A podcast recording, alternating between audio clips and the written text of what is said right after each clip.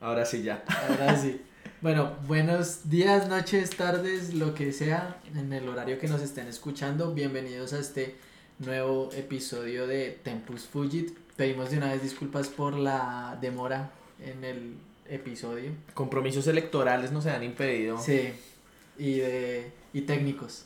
Sí, más técnicos que electorales, pero bueno, lo importante es ejercer el voto. ¿Usted votó? Sí, obviamente toca, porque pues estamos aquí como ciudadanos y hay que hacer valer su ciudadanía. Pero el voto es secreto, entonces Ah, no, no, no, por quién, entonces, porque eso crea enemistades también, ¿no le, pa- no Sí. le parece? Sí, sí, sí, yo creo que eh, ese tema junto con la religión creo que es como de los que más polémicas trae, ¿no? Sí, sí, la verdad sí, entonces yo, yo la verdad soy una persona que va mucho el tema de política, como tengo que ser en un círculo como muy personal, muy, Sí, sí, sí. muy cerrado para yo decir voy a hablar de política abiertamente con lo que verdaderamente pienso, pero pues cada uno es libre de pensar lo que quiera, como cualquier, como cualquier cosa, eh, toda opinión me parece válida, respetable, eh, lo importante es que ejerzan sus derechos al voto y al libre pensamiento. Y bueno, ya veremos a ver qué sucede con esas votaciones en dos semanitas, ¿no? Sí, señor. Pero bueno, para ir arrancando, eh, recomendaciones. El podcast de Batman que usted me recomendó está una chimba, ¿ve? ¿Mm? Sí, parce, lo escuché, lo escuché, voy como en el cuarto capítulo. Yo hoy lo acabé. Yo voy con el cuarto capítulo y uff, muy bueno.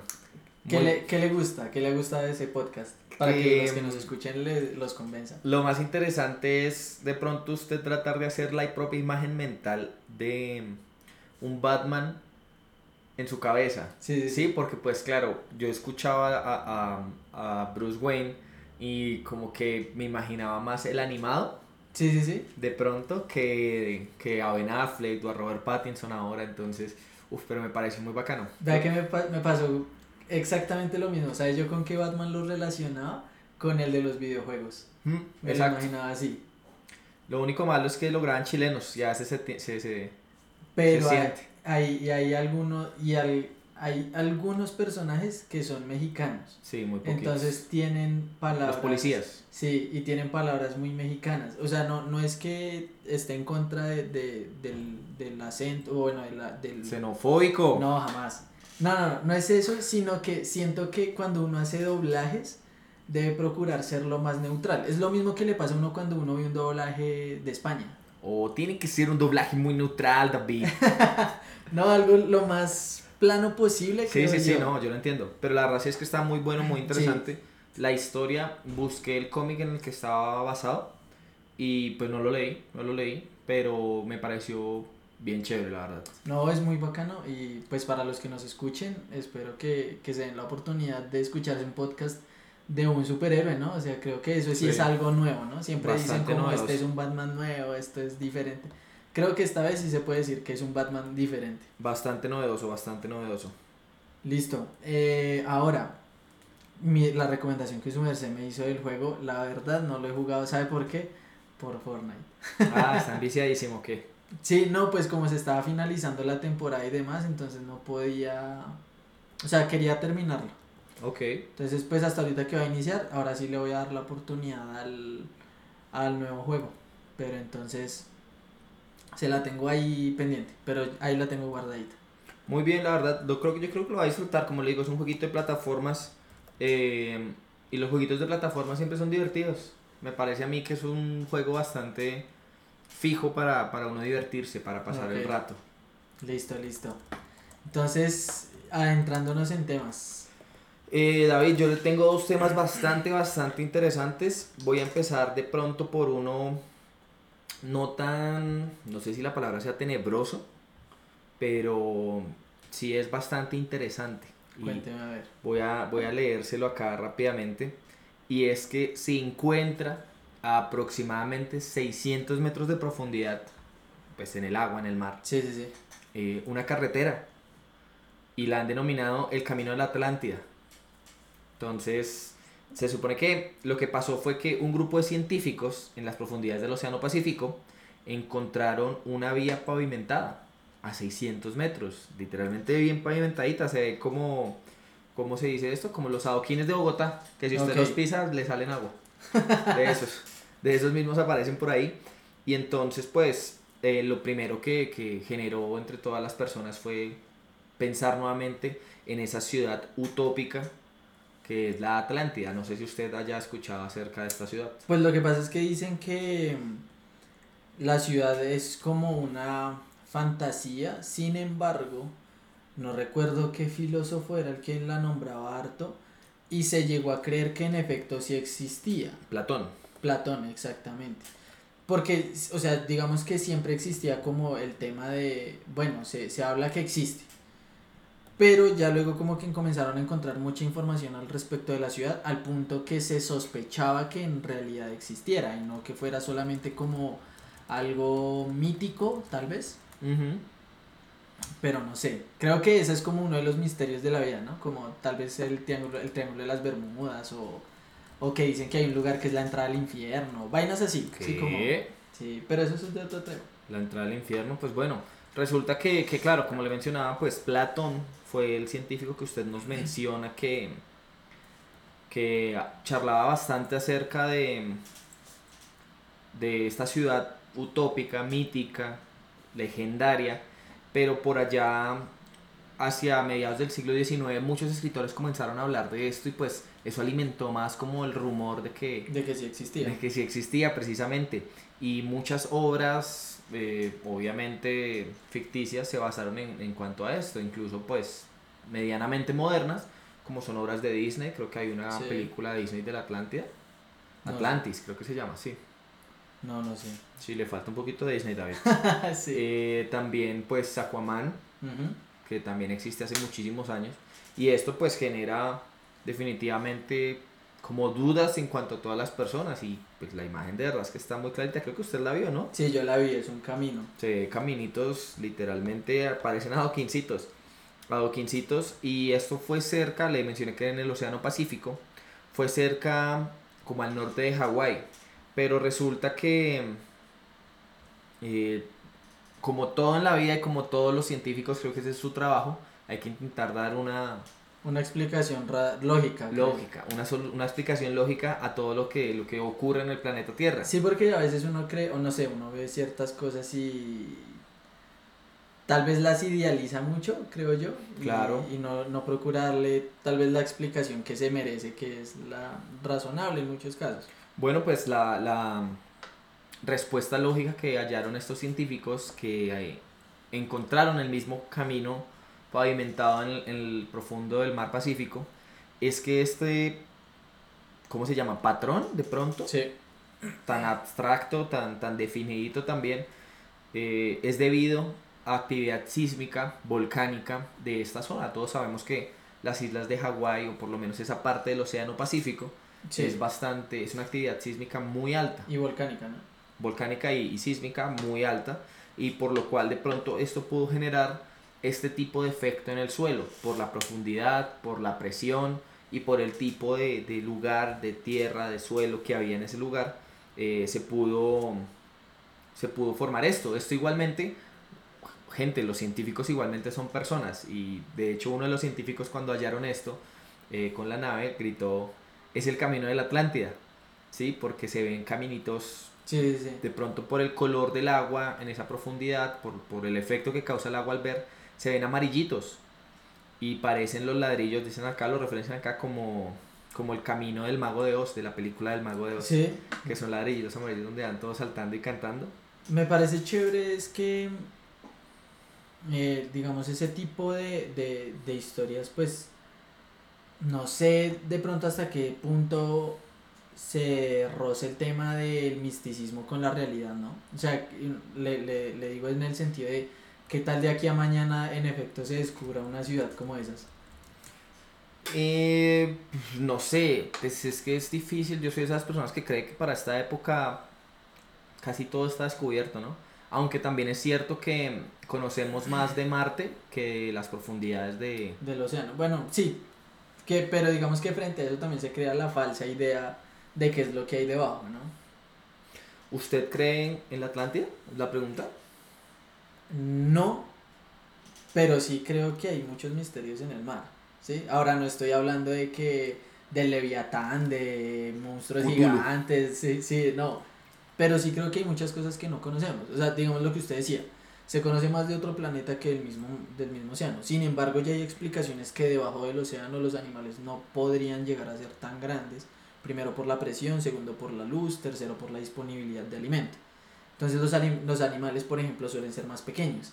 Pero la gente como cree que es tan profundo y tan grande, allá mejor dicho hay animales que un tentáculo ya aplasta una ciudad. pues digamos que esas son las explicaciones científicas que se dan respecto al tema, para que uno no idealice tal vez tantas cosas o, o siento que a veces también los medios influyen de cierta manera mal frente a eso. No sé si usted vio una noticia hace como unas dos semanas de, un, de unos tiburones que habían generado unos cambios en su morfología porque vivían alrededor de actividad volcánica. No. Y la el noticiero decía, eh, era como el encabezado los nombraba como animales mutantes, una vaina así. Sí, como que procuran escandalizar mucho la noticia a lo que realmente es. ¿Sí me hago entender? Entonces a veces los medios ayudan a que, no sé, que uno crea que existen animales inmensos, que existe el lago, el monstruo del lago Ness o cosas así. Pues es que por ejemplo es el tema del lago Ness. Ness es un lago que tiene más de 600 metros de profundidad. Y comunicación con el mar. Exacto, por, por cavernas, ¿no? Ajá. Entonces, pues también hay, hay bastantes teorías, teorías acerca, acerca de esto y pues la verdad es que lo único cierto es lo desconocido. Ahí valga la redundancia o la contradicción de esto. Lo desconocido que es la profundidad de, del planeta Tierra para nosotros los seres humanos y que la verdad es que las nuevas especies que se encuentran día tras día, muchas son de, de las profundidades porque ahora tenemos la tecnología o, o, por lo menos el desarrollo también para empezar a, a, explorar estas zonas que antes parecían de pronto inexplorables para el ser humano. Sí, pues igual, igual siento que todavía nos falta mucho por conocer, comenzando de acá. Y ahorita hay, bueno, e, ese es otro tema de, de, de algo que, que, que, que escuché hace poco sobre a veces uno que tanto es lo que conoce respecto al mundo en general pero creo que eso es otro tema. Sin embargo, lo que quiero también decir es que eh, ese tema del misticismo alrededor de las cosas igual me parece chévere. ¿sí? Si bien puede que ya hayan explicaciones frente a los temas, también me parece chévere ya que exista el misticismo, porque el misticismo también hace que uno sea curioso. Sí, sí, es probable. Le voy a hacer las últimas dos preguntas que son preguntas como muy personales. La primera es, ¿usted cree que de pronto, de aquí a un futuro, con mucha tecnología por supuesto, eh, la vida humana debe emigrar al océano? Y segunda, eh, ¿cree usted que el ser humano evolucionó erradamente, sabiendo que el 70% de la superficie del planeta es agua? Es agua. ¿Por qué eh, evolucionamos de pronto la vida inteligente? ¿Por qué evolucionó en, en la Tierra, en la superficie, Sí. y no en el océano? La primera pregunta es que si nosotros deberíamos ir al agua, ¿no? O sea, Sí, eventualmente. Pues yo siento que igual sí o sí de una forma nos va a tocar, ¿no? O sea, en el sentido de que cada vez nos va, vamos a tener menos disponibilidad de suelo. Ahí sí lo relacionamos con todo eso de cambio climático y demás. Pues vamos a ir perdiendo cada vez más zonas de, de espacio para nosotros. Entonces de una u otra forma estaremos más reducidos. De ahí a migrar al agua no sé qué tan fácil sea. Porque también hay que pensar en la disponibilidad del agua como tal para consumo y demás no sé qué tan fácil sea. No, yo no me consideraría una persona que disfrutaría tanto eso realmente. ¿Quién sabe vivir en un submarino? No sé, no sé. Por mi parte no. Y si evolucionamos erradamente, pues igual nosotros venimos desde el agua, ¿no? O sea, todo el proceso evolutivo de la vida viene desde el agua y creo que así fue como se dieron las cosas. Tal vez no estamos como tal tan adaptados, pero los procesos evolutivos yo creería que tal vez se hubieran dado de una u otra forma. No sé si usted sabía, pero por ejemplo el, creo que es el rinoceronte, es familiar lejano de la ballena, una vaina así. ¿O sea, el hipopótamo? Creo que sí, sí, sí, alguno de ellos, de esos, creo que es el hipopótamo, eh, paren- en parentesco, es descendiente, por ejemplo, de la ballena. Entonces, procesos evolutivos existen y se han dado. Que hubiéramos podido, tal vez, y si hubiera sido mejor en el agua, no lo sé. Si así somos nomás en un espacio tan pequeño y somos tan dañinos, imagínese usted teniendo más espacio todavía. Quién sabe, yo creo que igualmente pues el ser humano, la idea es que con el tiempo mejoremos y nos hagamos muchísimo más, más prácticos, muchísimo más sostenibles, sustentables. Entonces, quién sabe, pues son, son dudas. De pronto en algún universo paralelo la vida inteligente evolucionó en el, en el océano. Ahora todo es de multiverso. Y seríamos sirenitos. Yo sería un buen sirenito porque la sirenita es negra. Yo soy. Entonces, es que Apenas. Bueno, David, ¿qué, qué me quiere hablar usted hoy? Pues imagínese, yo le traigo un tema que tal vez no es tan reciente, pero que sí trae a colación cosas que están surgiendo a raíz del tema. Yo no sé si usted ha escuchado algo que se llama los digisexuales. Eso suena como a Digimon. Sí, sí, pero no. Y ojo, ojo con los temas que va a tocar porque son de esos temas sensibles. sí, pero no, les vengo a contar como un, en, en una parte del mundo, más que todo en la parte oriental, el tema de la tecnología ha llegado a crecer tanto que ahora los lazos, incluso afectivos, han migrado a lo que es la tecnología. Me explico usted antes no, o usted no ha visto esas noticias en las que la gente se hacían novios y hasta se terminaban casando, que se conocían por juegos online. Claro. Que yo, eh, yo he escuchado eh, temas de, de World of Warcraft, creo que es que ¿Por Warcraft? nunca lo, nunca lo jugué, pero creo que por ahí. Eh, incluso vi una vez una pareja que se casó por, jugando GTA. pues. Pero digamos que eso es un tema, digámoslo así, que un poco occidental. Sí. En Oriente es diferente el tema, porque la tecnología ha migrado tanto que ya está el tema de los hologramas, está el tema de la realidad aumentada, está el tema de los robots. Aquí ha migrado todo eso, que la gente sea un poco o busque más el tema del afecto a raíz de la misma tecnología. Entonces es cuando ahí ya comenzamos a escuchar temas como que las personas se casan con robots o tienen encuentros sexuales por medio de robots o con hologramas y demás. No sé si usted había escuchado sobre eso. No, no, la verdad no, soy un poquito chapado a la antigua en ese sentido.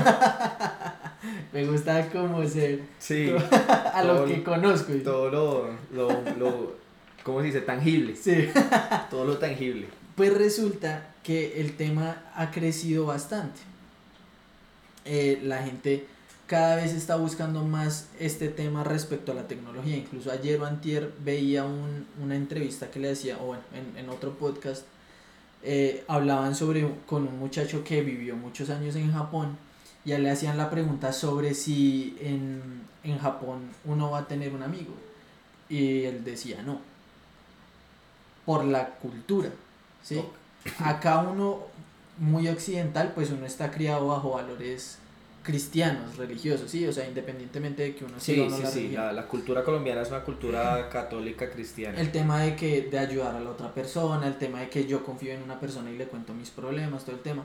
Él decía, en, en Oriente no va a pasar eso, en Japón no pasa eso, simplemente por el hecho de que las personas, yo no quiero cargarlo a usted con mis cosas malas, y por ende usted no me quiere cargar a mí.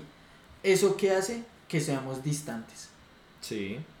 Entonces, eso también que produce que las relaciones no sean eh, tan fáciles de llevar. Entonces, la gente en muchos casos procura encontrar a veces todo ese afecto en temas de tecnología. Y parce, eso ha migrado bastante. O sea, ya al punto de que usted se pone temas de realidad aumentada y se pone, no sé, juguetes sexuales, pero todo lo que usted está viendo es como una experiencia que la estuviera viviendo. De eso hay un capítulo similar en Black Mirror, ¿no? En Black Mirror. Que sale Falcon. sí, exactamente, que se encuentran en un juego y todo con el, con el mejor amigo. Con el mejor amigo, exactamente. Va por ese lado. Entonces, el tema es que todo ha migrado ahí. Yo no sé, incluso hay hasta conciertos virtuales. Existe una, hay una influencer allá en Asia que es muy famosa, se llama como Yuki, una vaina así. Y la gente paga boletas para ir a los conciertos de manera virtual, sabiendo que es inteligencia artificial. Ok. Creada. Y existe el personaje de Yuki, tiene sus redes sociales, sube absolutamente todo. Pero no es una persona real. No es una persona real, es inteligencia artificial pura y dura.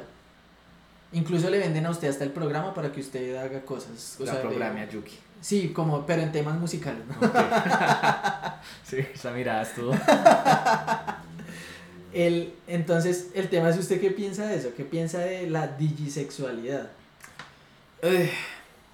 Son cosas sensibles, ¿no? Porque creo que también la misma actualidad o el mismo presente que vive el ser humano y el planeta Tierra lo ha forzado a cambiar en ciertos aspectos. Sí, Aspectos como este precisamente, ¿no?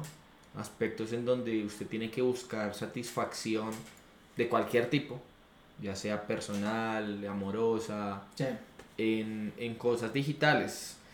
Yo digo, pues si usted tiene las habilidades para entablar una conversación, relación y finalmente enamorarse de alguien virtualmente, ¿qué lo impide que sea eh, personalmente? Obviamente, el, el ser humano también está lleno de, primero, conflictos, también está lleno de, de temores, de pronto el temor a, a cómo me veo, el temor a qué piensan, el temor a cualquier vaina.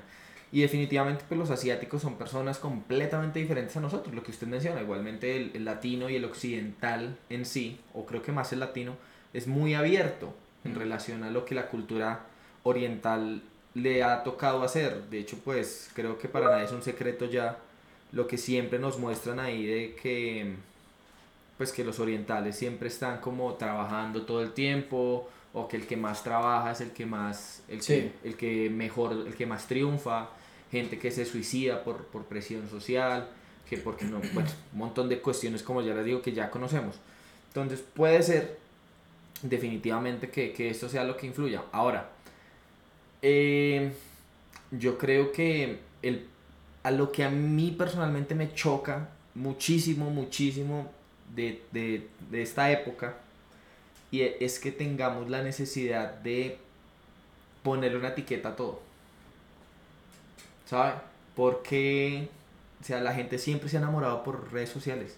Sí, La gente siempre, incluso hay que ir mucho más tiempo atrás, la gente se enviaba cartas amorosas cuando no tenía la posibilidad de hablar con otra persona y había ya- gente que y duraba ahora se molestan si se han visto. Había gente que duraba años sin verse Sí. con su pareja, pero se escribían cartas y se seguían enamorando y se seguían gustando, etcétera, etcétera, etcétera. Y se mandaban eh, fotos en la guerra, qué sé yo, fotos tomadas allá y se las enviaban. Luego eventualmente con el internet, los correos electrónicos, Mm. las redes sociales, cuando antes de pronto existir las redes sociales, yo no sé si usted se acuerde, creo que eso sí fue un poquito de nuestra generación, las salas de chat, Sí, de páginas de chat latino. Sí, chatlatino.com que la gente entraba ahí a hablar y a conocerse. ya hablamos con un montón de gente al tiempo. Exacto, entonces eso siempre ha existido. Entonces, ¿qué necesidad tenemos de, de llamarles, ponerles otra categoría? Sí, algo que de pronto ya ha existido, pero que Claro, y- evolucionó. Ahora va a decir, eh, así como existen pues todas las, las tendencias, no, sino, ¿cuál sería la palabra correcta? Como orientaciones sexuales. Digisexual, persona que únicamente siente afección por alguien en el mundo virtual. Sí, Entonces, eso es lo único que me parece de pronto un tanto como choqueante, como que me sí, ha- como cuestionable al, Claro. a su aspecto. A la hora de la verdad, pues yo sí soy de esos que predica que independientemente de lo que sea, pues el amor es amor, se tiene que replicar y desde que el sentimiento siempre sea eh, verdadero, sincero y sin como intenciones de lastimar a ninguna otra persona, creo que pues las cosas pueden funcionar como sean. Sí, yo creo que igual en cierta medida también eh, es hasta qué nivel uno quiere llevar la situación, ¿no? Yo sé que, por ejemplo, igual el tema de esas muñecas, o eso, eso que son robots, de hecho, y no deben ser nada baratos, usted los manda a hacer. Sí, o sea, usted forma como tal, cómo quiere verse, cómo quiere que se vea el robot de cierta manera. Entonces, pues bueno, sí, lo que usted dice, ya eso es algo que, que tal vez ha existido, sino que ha evolucionado a tal vez aristas diferentes por el tema de la tecnología, de los Claro, avances y- tecnológicos. Y es que ahora tenemos inteligencia artificial, tenemos eh, realidad virtual, entonces hay como más cosas que facilitan. Obvio, ciertas situaciones. Sí, la, Para Ahora la pregunta es, ¿usted probaría algo de eso? ¿De qué? No sé, que usted tenga unas gafas de realidad virtual y usted tenga, vea a una persona. O sea, el, probar la digisexualidad más bien. Creo que la sexualidad como tal no. No, yo tampoco. No, creo que no porque siento que disfruto mucho de lo tangible. disfruto mucho de lo tangible Sí. precisamente. Pero temas de realidad virtual creo que sí, sí sería interesante. Creo que en alguna vez lo, lo hablamos o lo discutíamos, pero no hasta el punto de, de migrar toda mi vida a, a algo virtual, que es lo que mucha gente planea que es el futuro. Sí. Sí, de hecho, pues cada vez el, la Tierra se, se vuelve más un capítulo de Black Mirror. ¿O quién le dice a usted que no vivimos en un capítulo de Black Mirror? Es Somos- verdad. Somos inconscientes, no estamos poniendo filosóficos. Pero de pronto sí, como conciertos y experiencias, creo que sí lo haría. De hecho, creo que el primer como acercamiento, que no, no que yo haya tenido, sino de estos tipos de evoluciones, fue cuando inventaron las fiestas silenciosas Ah, sí, sí, sí. que es todo el mundo pues con audífonos, Con y usted audífonos, escucha Bad Bunny acá en sus oídos y no pues tiene que estar generando un montón de ruido en cualquier Sí, sí, otro sí. lugar y todo el mundo está escuchando lo mismo y que si usted se cambia, yo lo hice, que si usted se cambia como de ambiente acá, pues va a escuchar lo mismo que, que yo. Igual son cosas que de pronto uno no dimensiona. O sea, hace, no sé, 20 años la gente no sabía que podía asistir a un concierto de manera virtual. No, no, no, que la gente de pronto no mencionaba que podía ir de Bogotá a Villavicencio en menos de 6 horas. Ajá. o que podrían estar escuchando un gran podcast plataformas digitales, que, que todo se volviera gratis eventualmente, o ahora las membresías, etcétera, etcétera. Pero supongo que también dependerá de nosotros adaptarnos, ¿no? Sí, sí, sí, sí. Igual esa tecnología tarde que temprano llegará acá. Usted sí tiene cara de bisexual. Uy, no, jamás. Sí. No, no probaría. No, no me llama la atención. Sí tiene cara, No, no, no, no, de verdad no la probaría, no me gustaría. ¿no? Sí me gusta el tema virtual, pero no a ese punto. Oiga, hay un juego muy similar, eh, nosotros siempre volvemos a eso, Los Sims. No, que se llama Detroit Become Human, que es un futuro en el 2050 en el que todas las personas tienen un robot como asistente prácticamente No, no, no. y que usted lo compra como quiere. Usted lo puede comprar hombre, mujer, alto, bajito, esbelto, gordo, eh, niño, adulto, viejito, como sea, pero son robots que le sirven a usted para cualquier tarea. Es un videojuego y es un videojuego, no sé cómo es el nombre de esos videojuegos, en los que usted toma decisiones. Ah, eso. Sí, como eh, eso tomar no, agua o empujar micrófono. eh, no son, esos no son los Telltale. No Los- sé, no sé, no sé, pero entonces, claro, genera ramificaciones en la historia de acuerdo a las, a las decisiones que tome. Y es precisamente la revolución de las máquinas en ese futuro, en donde pues las máquinas comienzan a, A revelarse. sí, como a cuestionarse cosas humanas, a sentir... Como la película Ah. de Will Smith, ¿no? Sí. La de eh, I Am Robot, creo que se llamaba. creo que en eso está basado el juego, pero pues también es una, un acercamiento porque en el juego aparecen burdeles únicamente de robots o Sí. aparecen, o la de- son tres protagonistas de robots en el juego, o aparece también eh, un robot policía, una robot niñera y otro robot que era un asistente personal de un pintor y, y él es el que se revela. Oiga, pero, bueno, aunque eso es otro tema, pero eso de la inteligencia artificial también es Duro. interesante y pesado. ¿No vio que una vez, entre, hace no mucho, dos inteligencias, pusieron a, a interactuar a dos inteligencias artificiales y entre ellas dos se crearon su propio lenguaje? ¿Sí? Sí. No, qué Madre, miedo eso. Ya, estamos a nada de que nos domine. Sí, ya, no. Actualmente yo supongo que el, el ser humano, como en el capítulo ese de Black Mirror, nuevamente les voy a recomendar Black Mirror, el de San Junipero, gran capítulo, Es buenísimo, sí, sí, en sí. el que pues usted antes de morir migra su, su conciencia a una computadora Ajá. y usted vive dentro de un metaverso, básicamente. Sí, sí, sí, sí sé cuál es. Y Muy ahí usted vive serie. por siempre. Entonces está buenísimo. Oiga, David, y el último tema rápidamente que ya nos vamos extendiendo un poquito es una historia un poquito más, más tenebrosa, pero ya hace bastante tiempo, afortunadamente. Resulta que cuando por allá a comienzos del siglo XX comenzaron las exploraciones mundiales, obviamente en barco, cuando todo el mundo empezó eh, como a comerciar más abiertamente entre países de acuerdo a los recursos que usted le pudiera ofrecer al otro. Eh, pues Sudamérica fue, un- fue un punto de encuentro bastante grande para distintas culturas, sobre todo esa parte allá al sur de la Patagonia, que comparten Argentina y Chile. Sí. Eh, resulta que comerciantes medio orientales del Medio Oriente eh, mandaban muchos exploradores pues por ahí para comerciar todo, todas las cosas que ellos necesitaban, pero comenzó a pasar algo bastante peculiar y era que los, los comerciantes llegaban a Sudamérica, hacían los negocios, pero ellos no volvían. No volvían a, a, a su país y pues como que, ¿qué está pasando?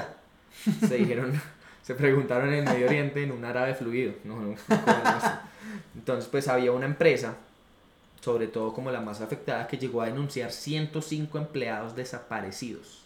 Parce, un montón. Entonces, esto pues obviamente generó temor y terror entre los habitantes de la zona de Argentina, Chile, la Patagonia y también entre pues, las empresas extranjeras que ya decían, oiga, no mandemos gente por allá porque se pierden, marica, no Sí. vuelven.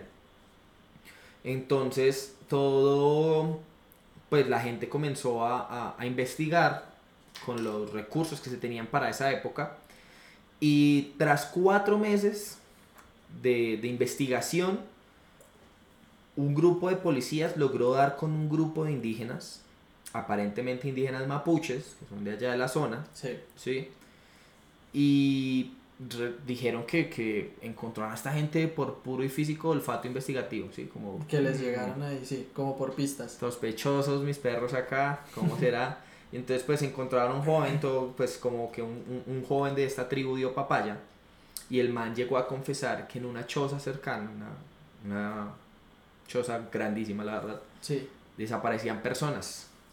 Resulta que de esta tribu fueron identificados hasta 50 caníbales Parce. que veían mal pagando a un extranjero que no conocía el idioma, que no conocía la zona y que de pronto andaban en grupos reducidos Y aquí fue. y mijo, Como- comidita. Como Alex, eh, Alex el de Madagascar, el león. Sí. la. Y lo vieron.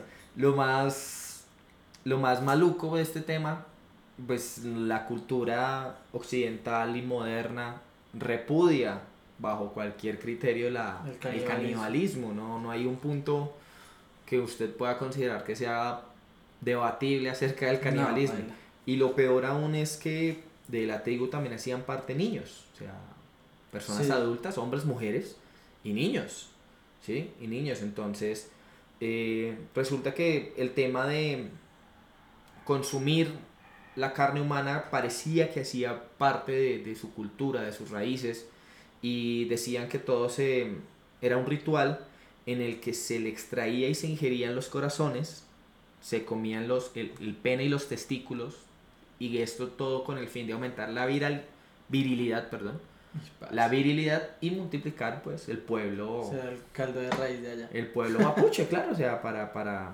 para que el pueblo siguiera creciendo y creciendo. Entonces, claro que habían rezos extraños, hechizos, remedios, y el castigo pues era, decía como que bueno, pasó eso. Nunca, nunca se capturó a nadie debido a esto porque obviamente se como que se concluía que esto era también producto de que era una cultura indígena que estaba alejada. Aleja, sí, son como esas tribus muy aisladas, supongo yo. Exactamente, y pues resulta que bueno, el reporte final al final del, del día fueron de 130 víctimas aproximadamente. Pero comían harto. Sí, sí, pues cuánto, pues un humano, yo quién sabe cuánto pueda lograr a- alimentar a cuántas personas. Eh, y pues lo único que se sabe es que los policías fueron encarcelados por no encarcelar a los caníbales. No, no sé, se me hace muy complejo o por porque, cohecho. porque ese tema del canibalismo, la verdad, es muy fuerte. Y pues noticias de eso hay un montón, ¿no? O sea, aparte de eso, yo sé que existe en México, hay, hartas, hay hartos casos de canibalismo. En las. ¿Cómo se llaman estas islas? Como cerca de Indonesia, Papua Nueva Guinea, todo Sí, sí, sí. Pues el hijo de Rockefeller. Ese iba a decir, el hijo, el hijo de Rockefeller, se presume que fue... No, se presume no. Él Pues, murió. Yo leí, o sea, lo último, pues es que yo leí Se eso hace no un poco. Sí, que es- desapareció y asumen porque hay una tribu, la tribu de ahí es caníbal. Se lo Entonces consumieron. asumen que sí. No, eso la verdad sí se me hace muy fuerte porque pues las prácticas tan aisladas obviamente chocan en muchos casos con el comportamiento que uno tiene, ¿no? Evidentemente yo creo que aquí ninguno de nosotros percibe como, uy, sí, me, eh, qué rico comérsele la, la pierna a otra persona. No, pues. Uy, esa piernita tan rica. Pero claro, también es cierto como si están tan aislados, ¿quiénes somos nosotros para juzgar lo que ellos consideran bueno o malo? Porque pues no era una práctica de una o dos personas, era una tribu completa. Sí, era la tribu completa. Era la tribu completa. Y pues definitivamente así como en otras culturas está mal comer cerdo o comer vaca, que acá lo hacemos seguido. Entonces pues, claro, para nosotros es terrible comer humano, pero para ellos no, para ellos no tanto. Uy, no, pero sí, me, sí se me hace una noticia bastante... Por eso le, le di tranquilidad, que fue aproximadamente hace ya 100 años, en 1909 fue cuando eh, se empezaron a dar reportes de todo esto, eh, a principios del siglo Igual XX. caníbales por ahí ahí sueltos, o sea, eso... Lo más terrible son los caníbales. No sé si usted haya escuchado de esta gente que es como. Volvemos al tema de las orientaciones sexuales y los fetiches. Eh, la gente que sueña con, con ser devorado. Uy, no. Yo he no, visto tenía- historias y documentales de gente que, que pacta con otros para, para como cuadrar la muerte, pues. O sea, Sí, sí, como sí. Mi excitación máxima va a ser que usted me mate y después de que usted me mate se me se coma mi corazón. Uy, no sé. parce, no. Vainas así. Y también me acuerdo mucho de un capítulo, de un capítulo, no haga de cuenta como el Muy Buenos Días de Dinamarca, una mierda así, un país escandinavo y un programa muy, muy normal en el que hablaban precisamente de ese tema, del canibalismo. Y allí una persona, no recuerdo si era abiertamente caníbal, no sé, son, son recuerdos muy vagos, pero recuerdo que eso pasó eh, como con asistencia médica y toda la cuestión, o sea, con personal autorizado lo que hicieron fue cortar como un pedacito de nalga, como un triangulito chiquitico, o sea, algo muy chiquitico, no le estoy hablando ni siquiera del tamaño de una uña. Y lo fritaron, lo asaron ahí y como que las personas del programa lo probaron. O sea, algo que no hacía completamente, o sea, algo que, que sí, como una Sí, un pedacito como un... Y entonces, el pues, de ir al claro, supermercado y que en todo el mundo pues quedaron como marica que están haciendo o sea igual están comiendo carne humana. Eh, no sé cómo llegaron a ese programa ni yo sé cómo llegué a ver eso pero sí pasó y sigue pasando lo que usted menciona pero bueno ya eh, afortunadamente pues esto fue hace más de 100 años y lo hice parte de tranquilidad pero para despedirnos David quiero saber usted qué me va a recomendar el día de hoy Le voy a recomendar una serie que no sé si se ha visto, y si no, pues para las personas que nos escuchan, una serie de HBO ok que se llama Westworld. Mm, ¿Sí la ha visto? no la he visto pero sí me la ha recomendado Uy, parce, se la recomiendo nuevamente. sí que es como tipo Black Mirror Eh, no, pero o sea como eso la premisa es, existe un pueblo eh, tipo lejano oeste, estamos hablando de la actualidad, bueno, de hecho en el futuro un poquito, porque la tecnología ha avanzado bastante, en el cual eh, en ese pueblo existen muchos robots, pero están tan bien hechos que son como una persona. ¿sí? La gente va y en ese pueblo no existen leyes. Usted, o sea, obviamente para ir a entrar a ese pueblo usted debe tener bastante dinero. Usted va allá y paga como su viaje para ir a hacer lo que usted quiera hacer. ¿A qué me refiero? Usted puede ir a matar gente entre comillas, porque pues usted lo que estaría robots. matando son robots. Puede tener relaciones con los robots, todo el tema.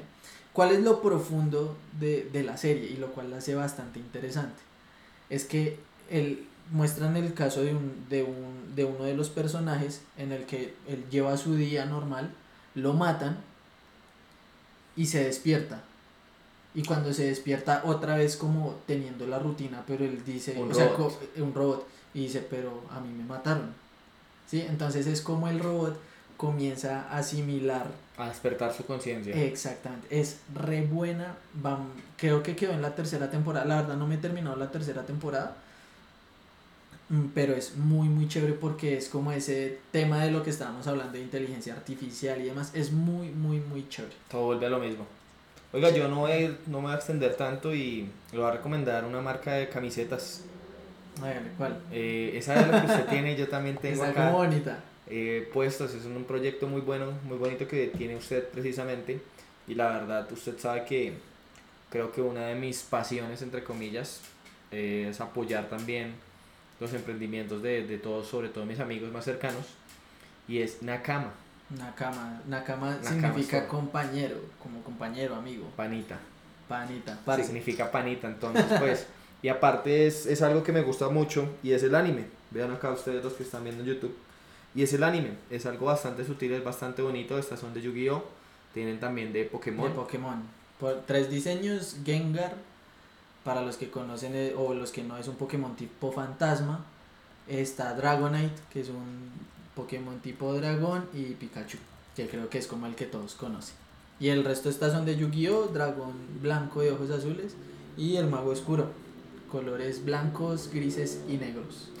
Y pues la verdad es que son muy buenas, son muy bonitas y por publicidad política pagada, ¿no? Eh, espacio ideal para, Para aprovechar. para aprovecharlo y, y la verdad pues buenísimo.